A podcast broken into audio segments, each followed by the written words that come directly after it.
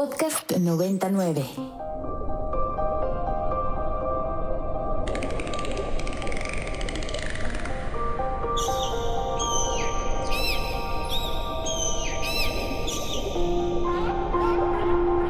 Una mirada periodística y reflexiva a temas de la agenda medioambiental.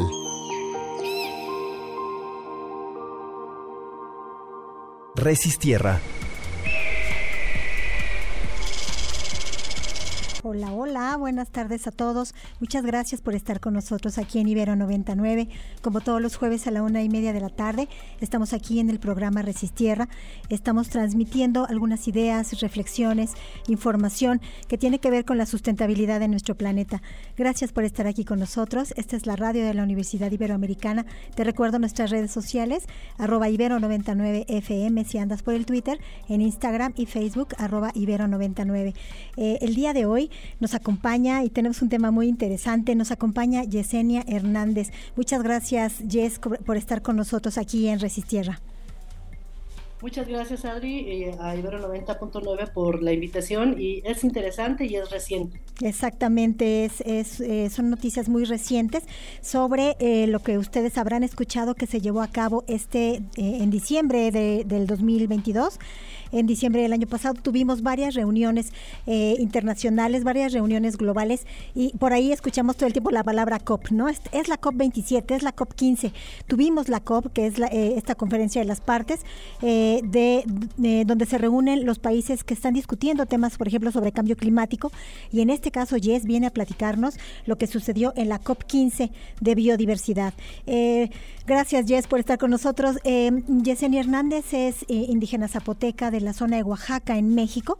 Ella es una compañera que, que todo el tiempo eh, se ha, estado eh, participando en diferentes espacios globales, llevando a la mesa de discusión los temas indígenas, los temas que tienen que ver con los derechos de los pueblos, eh, con las preocupaciones, con los intereses de, esta, de estas comunidades que usualmente no están representadas en los espacios de toma de decisión.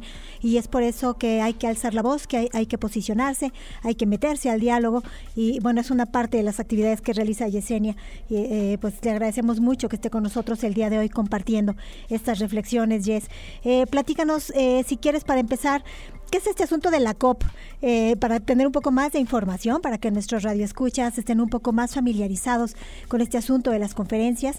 ¿Y qué pasó en la COP 15 de biodiversidad que tuvimos en diciembre? Muchas gracias, Adri, y bueno, amable auditorio. Pues COP es una abreviatura que significa Conference of the Parties en inglés y es conferencia de las partes. Eh, cada eh, acuerdo internacional cuando se establece y cuando entra en vigor, pues em, este, pone reglas o los integrantes de, estos acuerdos ponen reglas sobre con qué periodicidad se van a reunir.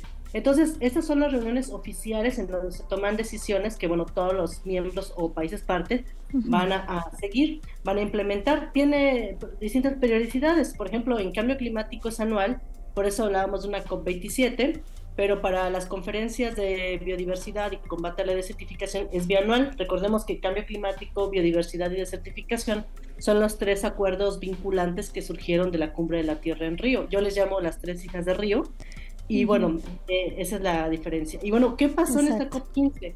¿Por qué estaba tan esperada? ¿Por qué causó tanta, eh, tanto interés? Bueno, en esta COP15, en la edición decimoquinta del, de la conferencia de, las partes del convenio sobre diversidad biológica, eh, se adoptó un instrumento que nos va a guiar para revertir y, para detener en la medida de lo posible esta pérdida de biodiversidad. Recordemos que los datos son muy contundentes, alarmantes sobre esta sexta extinción masiva, que no habíamos visto una extinción masiva desde hace 65 millones de años.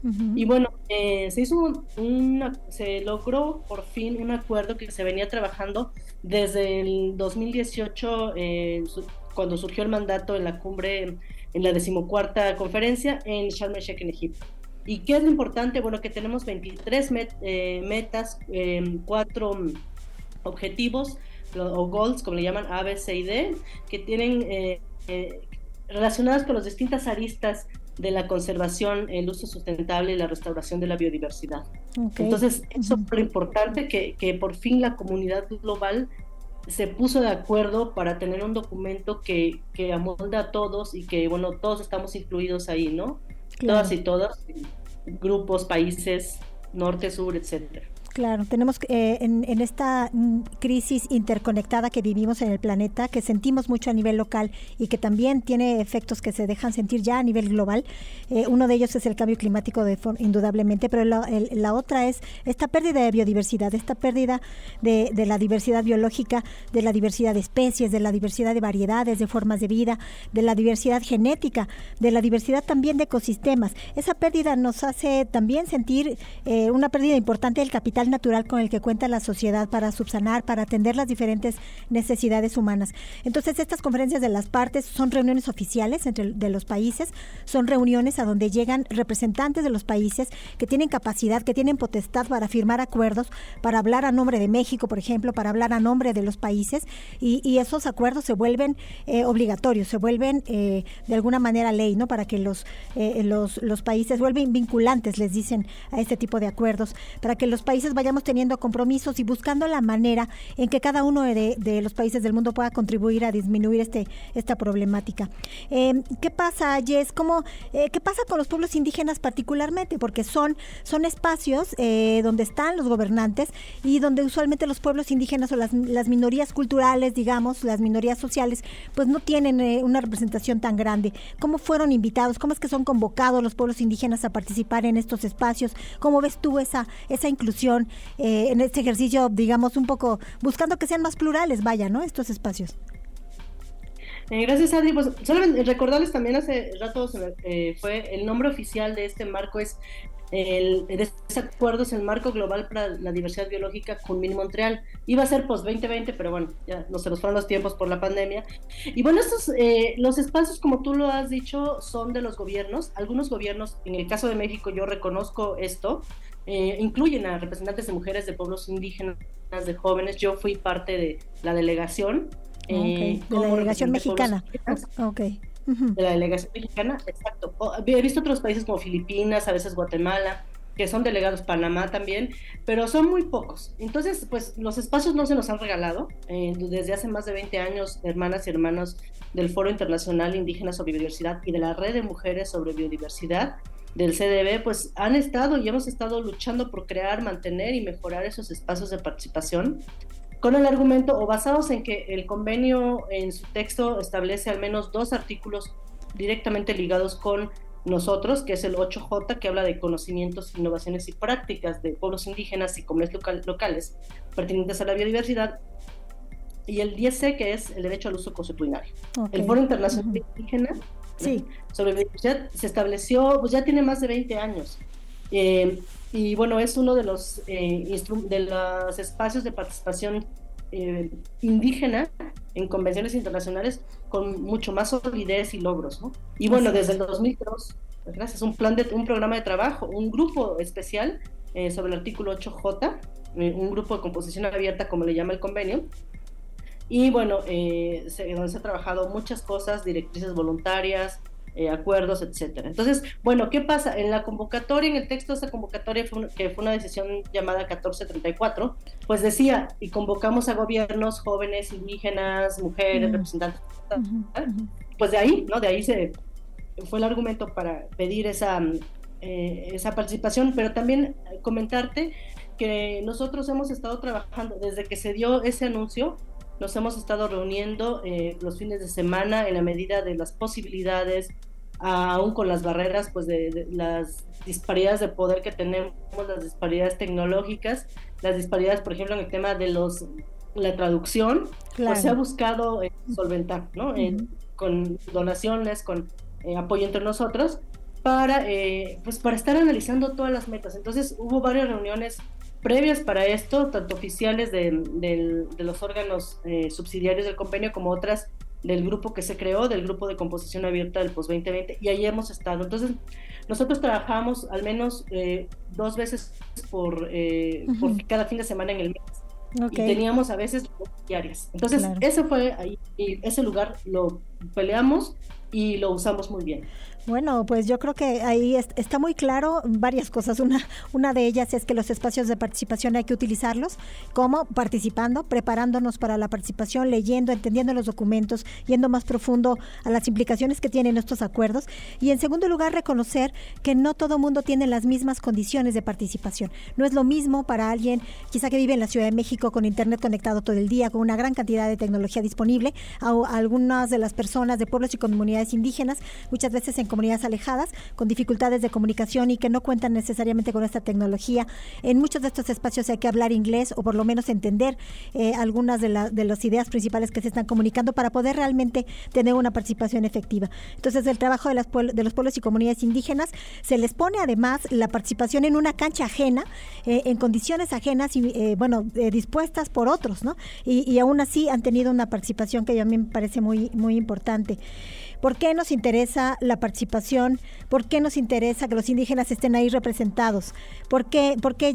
¿Cuáles son los intereses que los pueblos indígenas en el mundo? Ya, yo sé que habrá que reconocer que no, no es una amalgama homogénea de cosas, un pueblo indígena, digamos, ¿no? Pero, pero eh, sí son reconocidos como pueblos originarios, como pueblos que tienen una gran capacidad de, manejo de sus territorios y el, de conocimiento que han adquirido durante pues miles de años.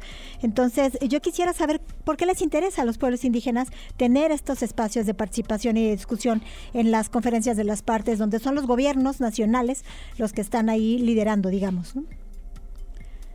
Gracias, gracias Adri. Pues eh, nos interesa porque, como ya se ha visto, nosotros somos un grupo que se considera altamente o directamente dependiente de la naturaleza. Si la biodiversidad se pierde, eh, pues nosotros nos quedamos sin de vida. en segundo lugar, porque tenemos esa relación intrínseca basada en nuestros valores y nuestras cosmovisiones y esa, ese tipo de prácticas, conocimientos e innovaciones han permitido que, como dijo la IPES en 2019, eh, con datos muy sólidos, los territorios con mejores estados de conservación son aquellos bajo manejo, uso o propiedad de pueblos indígenas y comunidades locales. Así Y bueno, tenemos intereses, en este marco teníamos algunos intereses particulares, que los territorios indígenas fueran tomados como medida de conservación, que hubiera derecho, eh, respeto a los derechos colectivos. En el anterior plan de trabajo de las metas de Aichi hubo muchas violaciones a derechos humanos porque países con tal de lograr sus metas de porcentaje, por ejemplo, de áreas protegidas, áreas naturales, protegidas, pues desplazaban, eh, despojaban, violentaban a pueblos indígenas. Entonces, no queríamos que eso se repitiera. También el, derecho uso constitucionario de la biodiversidad. Ahorita a partir de la pandemia ha habido muchas voces y pues qué pena que a veces hasta de la ciencia que están como por el no uso de la vida silvestre, pero a veces es nuestra única fuente de proteínas y eso tenemos que, considerarlo, ¿no? Exactamente. Y el consentimiento, el consentimiento, antes de usar nuestro conocimiento y obviamente siempre pugnamos porque todavía no se ha logrado por esa participación plena y efectiva tanto en la construcción como en la implementación del marco.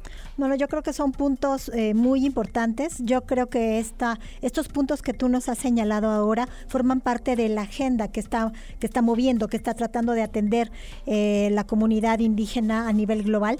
Entonces, en estos espacios nos encontramos con algunos colegas, algunas compañeras eh, de Asia, de la zona de Siberia, de Centroamérica, Sudamérica. Hay, hay gente de África, hay compañeros de todo el mundo que están poniendo en la mesa esta agenda, esta serie de puntos que tienen que ver, como has mencionado, con el respeto irrestricto a los derechos colectivos de estos pueblos. Eh, muy, muy desafortunado eh, estos hechos, ¿no? O sea, con tal de ponerle palomita al cumplimiento de una meta, eh, como estas metas, famosas metas de Aichi, metas que tienen que ver con la conservación de la biodiversidad, con tal de ponerle palomita ya cumplí, hubo despojos entonces a los pueblos indígenas, fueron desplazados de sus territorios, entonces, ¿cuál es el sentido? No, no, no queremos conservar la biodiversidad solamente para, para, para que esté un árbol ahí. La sustentabilidad tiene que ver con la justicia, tiene que ver con el, cuidado que hay para las generaciones siguientes, tiene que ver también con el cuidado a, las diversas formas de vida y eh, tiene que ver con la justicia dentro e, inter, e intrageneracional. Muchas gracias, Jess, por, por traernos a la mesa estos importantes puntos. Y otro que a mí me parece maravilloso fue este asunto del, del consentimiento para el uso del conocimiento indígena. ¿Qué tal está ese punto? ¿Cómo, cómo es que ha sido tratado en estas, en estas convenciones, Jess? Pues a partir del convenio se ha luchado porque no solamente en materia de biodiversidad, en muchas otras áreas eh, se cuente con este, o se cumpla con ese requisito. Ha habido muchos casos y existen todavía de un fenómeno llamado biopiratería, sobre todo en industrias industrias cosméticas y también, con todo respeto, yo sé que estamos en un espacio académico, pero también la academia, eh, cómo ha entrado, eh, expolia, interpreta, eh, publica, saca libros, obtiene muchos beneficios sin, a veces sin preguntarle, ¿no? Yo he visto incluso artículos que surgieron solamente de una plática informal sobre el maíz, ¿no? Con una comunidad em, de la Sierra Norte. Entonces, nosotros estamos dispuestos, sabemos que de, las cosas que tenemos que aportar es ese conocimiento, esa experiencia milenaria, como bien lo dices, pero también tiene que ser en un marco de respeto. Y la aportamos, claro, para, para usos eh, que convengan a la humanidad y que cuando haya un uso eh, que, que, sea comercial o que genere algún beneficio, tenemos el legítimo derecho al reparto justo y equitativo de los beneficios derivados de esto. Claro. No solamente lo económico, desde, desde que tú haces en un paper coautora a una comunidad o por lo menos mencionas o les devuelves los resultados, creo que ya estamos avanzando. Entonces, eh, sí ha sido un poco complejo porque pues hay muchas partes que no entienden o hay, o hay muchos sectores sociales, sobre todo el norte global, que creen que el conocimiento está ahí ya disponible para publicar y para hacer, y no, o sea, porque eso también tal vez es un poco sensible la palabra, pero eso también es parte de un colonialismo. Exactamente, es, es, una, es una actitud, un patrón que se repite, una forma de relación que en la cual por lo general estamos, estamos de acuerdo cuando estamos discutiendo, cuando estamos charlando, pero en el día a día la forma como nos conducimos muchas veces va por otro lado. Y sí han sido muy desafortunadas algunas de las actitudes académicas, algunas de las de, de pues de, la vida, de, la dinámica académica, que también ha repetido estos patrones colonialistas eh, en el uso, en el abuso, en el acceso, en la disposición de este conocimiento sin el consentimiento propio de las comunidades que lo han generado, que lo han mantenido y que lo han comunicado de generación a generación. Ese respeto es muy importante. Eh, entonces, estamos teniendo un patrón donde no solamente hay violaciones a los derechos colectivos de los pueblos, en términos del despojo que de, sus territorios milenarios, sino también un asunto que se podría denominar injusticia epistémica, ¿no? Es esta injusticia que no permite el reconocimiento eh, del propio conocimiento y de la, de la relación que hay entre estos pueblos y sus territorios para poder mantener la generación, la dinamización de ese conocimiento sobre la fauna, la flora, los ciclos hidrológicos, el comportamiento de los ríos, la parte del patrón climático, los, polinizadores, etcétera. ¿no? Hay mucho, mucho conocimiento ahí. Recuerdo algunos casos incluso de, de, plagio de algunas, algunos diseñadores eh, europeos también eh, pues muy, muy sonados, ¿no? Se llevaron algunos patrones y diseños mijes, algunas, algunas eh, diseñadoras de ropa. Entonces también hubo, hubo algunos, algunos señalamientos a ese respecto. Me parece muy importante que este, este señalamiento, estas noticias circulen a nivel nacional para hacernos cada vez más sensibles, eh, Jess. Y, bueno, también quisiera que nos platicaras un poquito más eh, cómo, los logros, ¿no? Este, todos estos logros que tuvieron ahora, esta parte de la autodeterminación, ¿cómo le va? ¿Cómo le va a esos derechos colectivos? ¿Cómo miras tú el territorio aquí en México? ¿Cómo, cómo hacemos vida esta parte? Pues eh, sorprendentemente estamos muy contentos porque eh, hubo muchos avances. Eh, hubo momentos también de incertidumbre donde el proceso de negociación, porque pues hay muchas posiciones encontradas en materia de, de pueblos indígenas, pero eh, al menos en las metas 1, 3, 4, 5, 9, 13, 15, 17, 19, 20, 21 hay mención a indígenas. Les invito a leer el documento, te lo puedo enviar y, lo socializamos si me haces favor. El objetivo C también, eh, hay una mención muy clara donde dice que ninguna actividad o acción de aplicación de este marco irá en contra de los derechos indígenas, entonces ahí ya nos protege y este tema de autodeterminación, de salvaguardas, eh, eh, claro que lamentablemente pues, hay muchas cosas que van a estar en manos de los países, pero creemos que con este mensaje muy claro desde un acuerdo global, los países tendrían que eh, mirar esto y ponerse a trabajar, instrumentar estas políticas en materia de pueblos indígenas, porque como decíamos, bueno, es que eh, es eh, no habilitar los derechos indígenas en materia de, biodiversidad o de protección a la naturaleza, es como si le estuvieras quitando los elementos a, un guardián de algo o a un cuidador de algo, de tu casa, etcétera.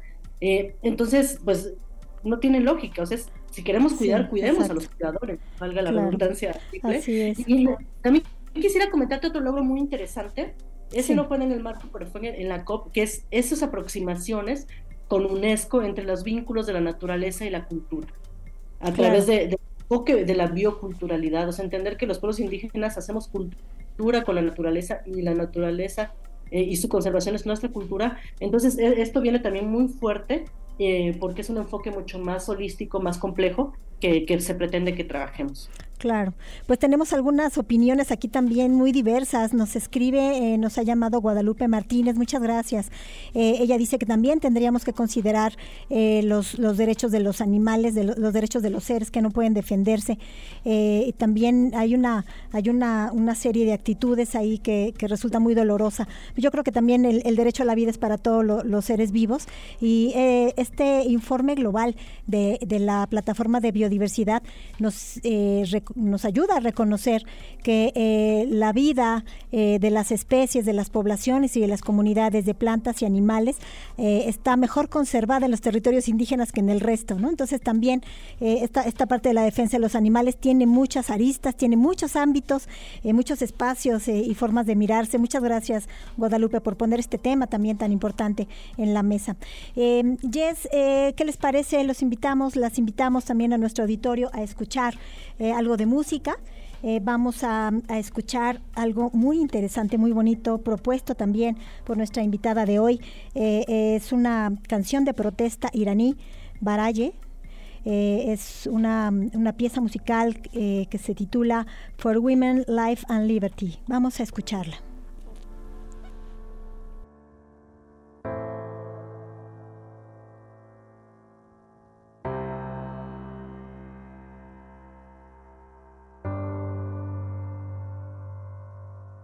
Regresamos después de haber escuchado For Women, Life and Liberty eh, en la voz de Rana Mansour. Esta es una canción de protesta iraní, Baraye. Eh, el cantautor es Shervin Hajibur y este chico fue arrestado y presionado para bajar la canción de sus redes sociales. Esta canción de protesta eh, surge después de que en septiembre del año pasado, en 2022, una chica, Masha Amini, fue arrestada eh, por tener el velo mal puesto, mal colocado en la cabeza. Ustedes saben que en estas, en estas eh, religiones eh, de Medio Oriente es muy estricto el uso del velo en las mujeres. Ella fue arrestada por tener el velo mal puesto y murió bajo la custodia policial, ¿no? Parece que fue golpeada brutalmente eh, y entonces surge una, un movimiento muy, muy importante en Irán que eh, después bajó la canción, eh, este cantautor la bajó de las redes sociales, pero ya la canción había trascendido, ya se volvió un himno de protesta, no solo en Irán y en Medio Oriente, se repitió en muchos países de Europa, en Estados Unidos y vemos por, por muchos lugares que ha tenido mucho eco, que se han sumado muchas voces, pues con este pretexto de dar voz a los indefensos, como nos recordaba también Guadalupe hace unos momentos en su llamada. Eh, muchas gracias, Jess, por, por proponer eh, esta música tan reflexiva. Eh, también gracias por haber venido aquí a Resistierra. Tenemos unos minutos para cerrar nuestro programa. ¿Qué nos llevamos, Jess, a casa? ¿Qué se llevan los chicos, las chicas que nos están escuchando? está por ahí Regina González Villarreal. Muchas gracias, Rey, por escucharnos. Em, ¿qué, ¿qué, se llevan a casa, Jess, de esta pues de esta mirada, de, de, estas voces de pueblos indígenas que usualmente no están sentados en la toma de decisiones y entonces hay, hay que buscar otros mecanismos de, de, escucha y participación. ¿Qué nos llevamos a casa, Jess? Pues nos llevamos la invitación a conocer el marco. Eh, ya parece que ya está en la página oficial y con la traducción a los seis idiomas de Naciones Unidas, a involucrarnos, a interesarnos y sobre todo también aprender y como lo he mencionado en anteriores ocasiones, a hablar con, con, las otras, con los representantes o los grupos que tienen otras formas de ver el mundo, porque solamente así vamos a co-construir. En este caso, los pueblos indígenas, pues seguimos con, con, estos retos a pesar de los avances que hay a nivel global y, y nacional pues existe todavía desde, desde pequeños dichos hasta muchas cosas que hablan de discriminación, de un pensamiento colonialista, eh, eh, o de, ver, de vernos como algo diferente que, que, no aporta o que no hace, etcétera. Entonces, es, es, esa reflexión, es abrir la mente a esa diversidad cultural, a esa diversidad, así como protegemos la diversidad biológica, las formas de vida, claro, por supuesto que todos los seres eh, merecen ese respeto y consideración, y bueno, conocer el marco y de ser posible involucrarnos en esa implementación, porque algo que también he dicho es el que el marco lo adoptan gobiernos, lo ratifican gobiernos, pero eh, quienes vamos a, hacer el gran trabajo bajo la dirección de nuestras autoridades, pues somos la sociedad civil en sus distintos sectores. Así es, eh, la participación, hay que, hay que tomar esos espacios, hay que estar enterado, eh, eh, hay que tener una, una, opinión que venga del corazón y también de la mente informada. te agradecemos muchísimo, Yesenia Hernández Márquez, por estar aquí con nosotros, representante y parte de la delegación mexicana en la COP 15 de Biodiversidad. Muchas gracias también a ustedes por habernos escuchado aquí en Resistierra todos los jueves, una y media de la tarde, en la radio de la Universidad Iberoamericana, Ibero 99 FM. Nos vemos el siguiente jueves. Gracias. Gracias.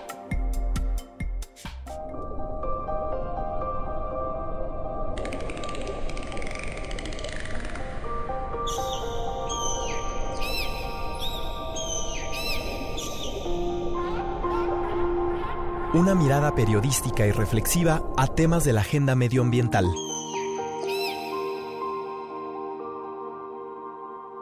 Resistierra contenidos como este, descarga nuestra aplicación disponible para Android y iOS o visita ibero909.fm.